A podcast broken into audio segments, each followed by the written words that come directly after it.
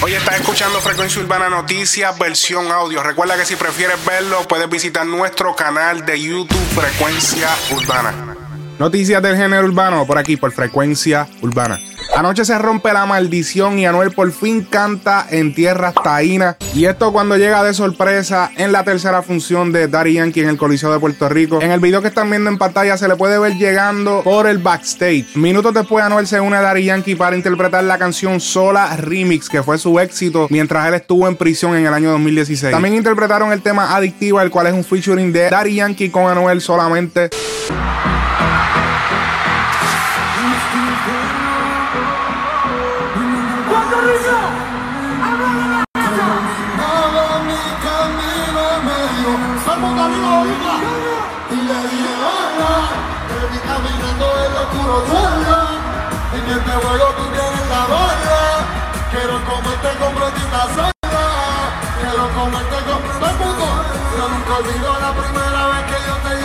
Comer.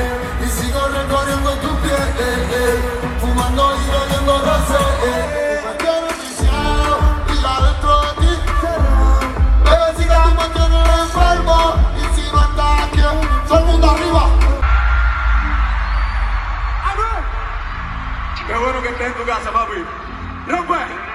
¡Rompe conmigo, familia! Puerto Rico, todo el mundo. Contigo la pasé muy bien. Quizás ni fue real. No te lo voy a negar, no te puedo sacar de mi mente. Eres psicoactiva. ¿Cómo? Como desativa. Ua. Oye, qué bonito, Anuel.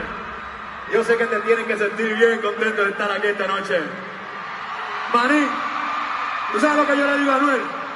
Uno cae abajo, uno se levanta, uno tiene la valentía de reconocer los errores y siempre retractarse. Así que, papito, te felicito por esa valentía. Puerto Rico, me he caído un millón de veces. Y las mismas millón de veces que me he caído me he levantado gracias a ustedes. Gracias por nunca dejarme solo. Ustedes me hicieron, me viviendo mi sueño gracias a ustedes. Mi familia no está pasando necesidad gracias a ustedes. Gracias por sacarme a la calle. Y hago con toda mi vida. Oye, ¿tú sabes qué? Uno siempre tiene un amigo que tú sabes que es bien de corazón, pero dispara de la baqueta, el garete, pero tú lo quieres mucho. Y dice, comete 100 errores, pero el chamaco dice, oye, digo, ay, mala mía. Así mismo, Manuel, un gran corazón y un chamaco bien real, por eso lo invité aquí. Lo quiero mucho y tiene un corazón bien grande, sigan apoyándolo. Un hombre que sabe retratarse, sabe tirar para adelante y admitir cuando uno cae y sabe levantarse. Es el gran ejemplo de Anuel. Óyeme, y la gente dice, Anuel es un títere. Óyeme, Anuel es un ángel comparado a nosotros. Lo que nosotros no teníamos redes sociales en aquellos tiempos. Gracias a Dios no había redes sociales en esos tiempos. Pero tú sabes qué? Me alegra que estés aquí, manito.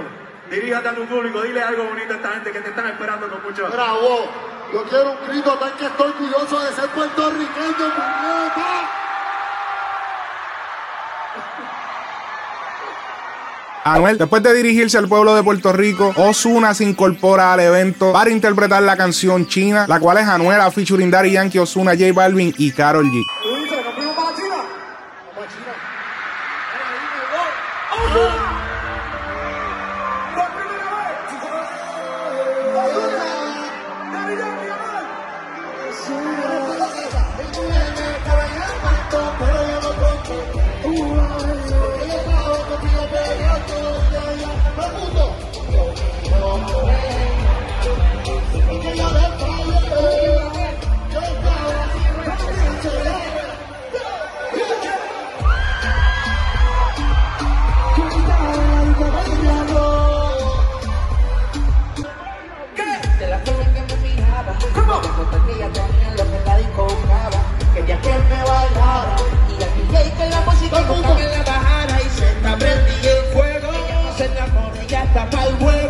anda sola nunca le va a su hueco, me provoca y facilito me le pego y es que se está prendí el fuego. Ella no se enamora, ella está para el juego, me provoca y facilito me le pego. Yo tengo problemas de alcohol, yo no sé por qué son. Gracias, familia. Boricua, muchas gracias, familia. Amo mucho. Los queremos. ¿Cómo está mi vida? Si ustedes no son nadie, gracias sueño. ¡Arriba, Boricua! Una vida con Ozuna. ¡Anuel! You know how we do, man. Gracias, familia. Seguimos aquí, Boricua hasta la muerte. Papi, vamos para adelante. Real hasta qué? Hasta la muerte. Real hasta qué? Vamos, Puerto Rico. Gracias, familia.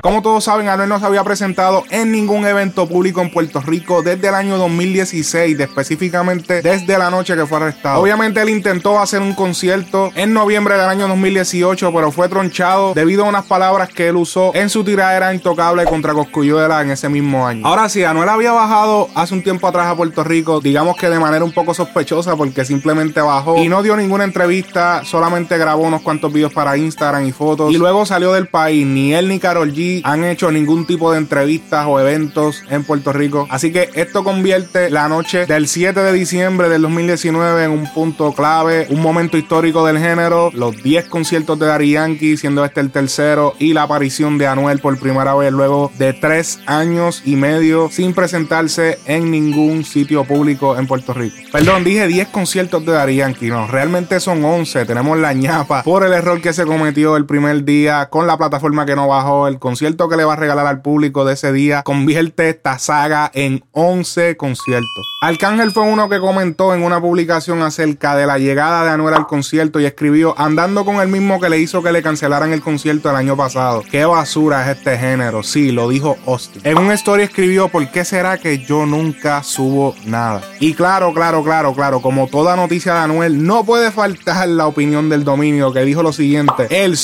Los policías que le quitaron a la mujer del gobernador el tetón le dio trabajo rápido. Hashtag real hasta en la corte.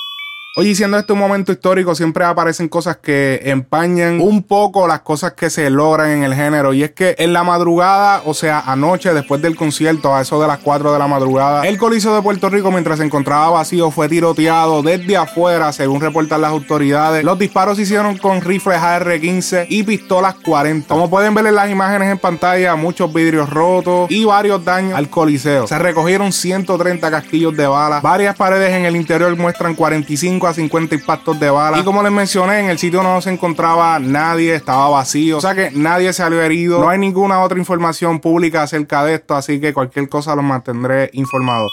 Oye, fallece el rapero americano Juice WRLD con tan solo 21 años. El artista colapsó en un aeropuerto de Chicago cuando venía en un vuelo de California. Se dice que sufrió un colapso mientras caminaba por el aeropuerto y las autoridades mencionan que cuando lo atendieron los paramédicos se encontraba sangrando por nariz y boca. Cuando llegó al hospital todavía estaba consciente pero fue pronunciado muerto poco tiempo después. La razón exacta de su colapso y de su muerte no están 100% claras en este momento. La situación o la noticia se sigue desarrollando. El primer hit musical de Juice WRLD fue en el 2018 con su tema Lucid Dreams que llegó al número 2 en las listas y su canción All the Girls Are the Same que se convirtió en todo un éxito cuando hizo el featuring con Liu Yari en el remix. El sello disquero Interscope se interesa en su talento y le ofrecen un contrato multimillonario y un mes después estrena su primer álbum de estudio llamado Goodbye and Good Riddance. Juice también había estrenado un EP de dos canciones llamado Too Soon en tributo a Lil Peep y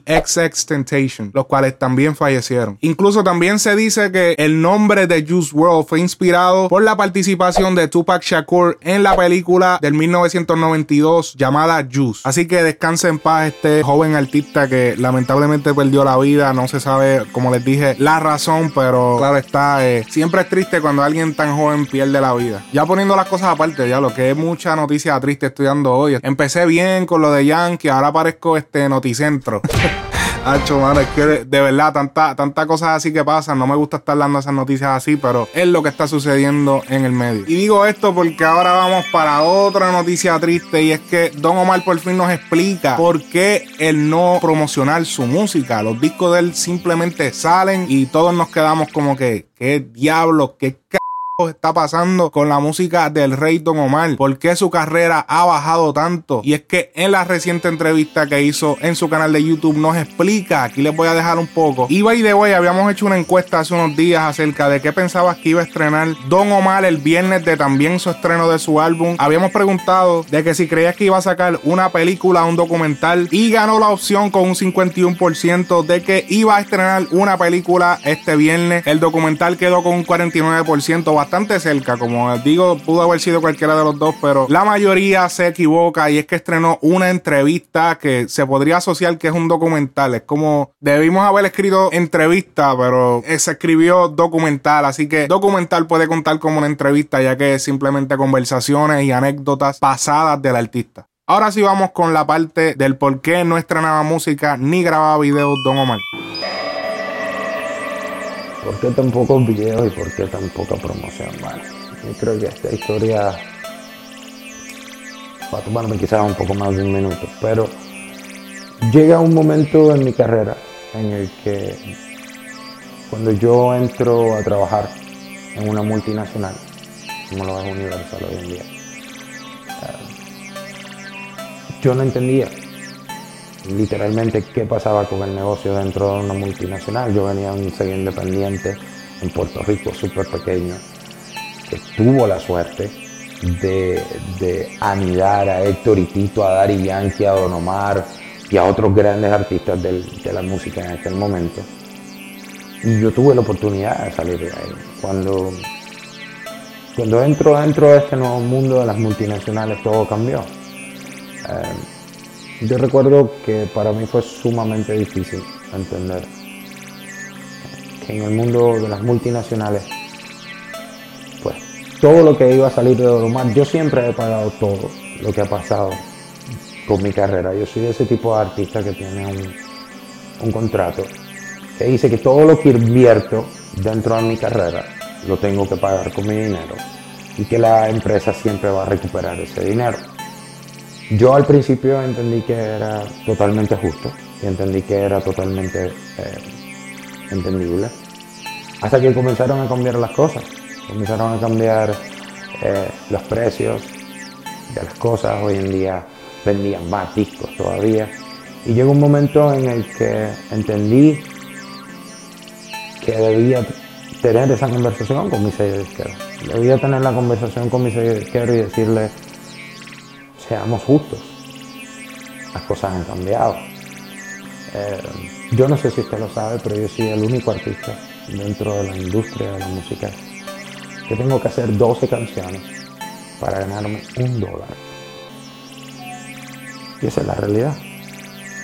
Si usted puede preguntar dentro del género de la música, quien cobra un dólar hoy en día por hacer 12 canciones, no creo que usted vaya a encontrar a más nadie solamente soy yo.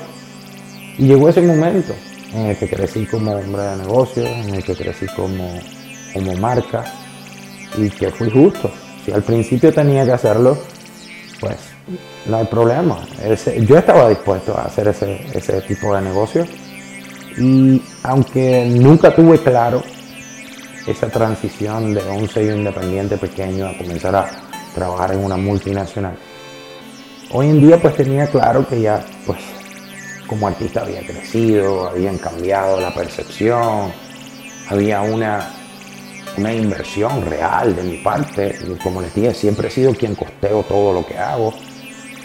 Yo entendía que era justo que en algún momento mi, mi empresa comenzara a verme con otros ojos, no solamente con, con la posibilidad de hacer todo el dinero. Bueno, haga la matemática cuando yo comencé a trabajar, eh, un CD costaba 14 dólares 99 centavos.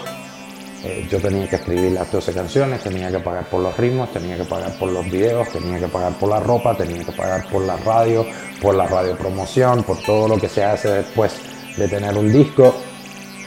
Y hoy en día, 17 años todavía después, sigo teniendo el mismo sueldo. Eh, yo pienso que eso es una de las razones por las cuales todo comenzó a, cambiar. Yo creo que fue un momento en el que le dije a todo el mundo, esta es mi forma de protestar, es mi forma de quizás eh, hacer mi protesta, dejarle claro que lo que está sucediendo no es justo y que siempre recibí un no, siempre recibí un no, recibí un no es tiempo, no es tiempo de hacerlo Wow, en serio, cabrón. En serio. Diálogo. En verdad, Universal Music, gracias por engavetarnos a nuestro artista Don Omar, uno de los artistas más grandes de nuestro género. Gracias por hacer eso. Si Don Omar está mintiendo, que salga alguien de Universal y lo desmienta y diga la verdad, diga qué está pasando, porque definitivamente quedaron bien mal parados. O sea, ¿cómo tú le ofreces un contrato tan clavatorio a un artista? Sí es cierto, él lo firmó, pero un contrato donde prácticamente violen al artista, no creo que sea eh, legal o, o justo. Como saben, el entrevista también habló de lo que sucedió entre él y Héctor El Fader. Nosotros dejamos un corte en nuestro Facebook, pero también pueden ir a ver la entrevista completa en el canal oficial de YouTube de Don Omar. Oye, si estás buscando restaurar tu crédito, comunícate con Sharol García al número 407-520-6151 para que restaures tu crédito. Los servicios son para personas en los Estados Unidos y Puerto Rico.